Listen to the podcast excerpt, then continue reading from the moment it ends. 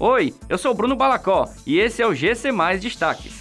Em visita ao Ceará, ministro da Saúde cobra colaboração dos estados no andamento da vacinação contra a Covid-19.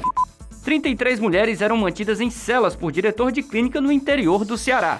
Quinta parcela do auxílio emergencial começa a ser paga em 20 de agosto, de jornal.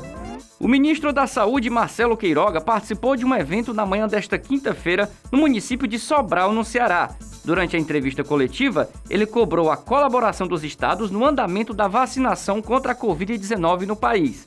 Questionado sobre doses de vacinas retidas pelo Ministério da Saúde, Queiroga afirmou que o país já tem 70% da população brasileira acima dos 18 anos vacinada com uma dose e mais de 30% dos vacinados com as duas doses. Segundo ele, se tem vacina retida, é no braço do povo brasileiro.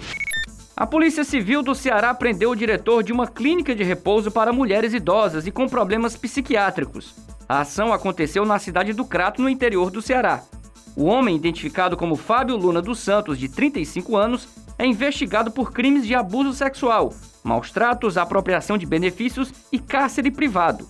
Na clínica, a polícia constatou que todas as mulheres estavam aprisionadas em celas sem condições sanitárias. A quinta parcela do auxílio emergencial deve começar a ser paga para os beneficiários do público geral a partir do dia 20 de agosto. A informação é do jornal O Globo e, segundo a publicação, teria vindo de fontes internas ao governo federal. Com a aproximação do encerramento do quarto ciclo do benefício, a expectativa é de que o calendário oficial da quinta parcela do auxílio emergencial seja divulgado pelo Ministério da Cidadania em breve.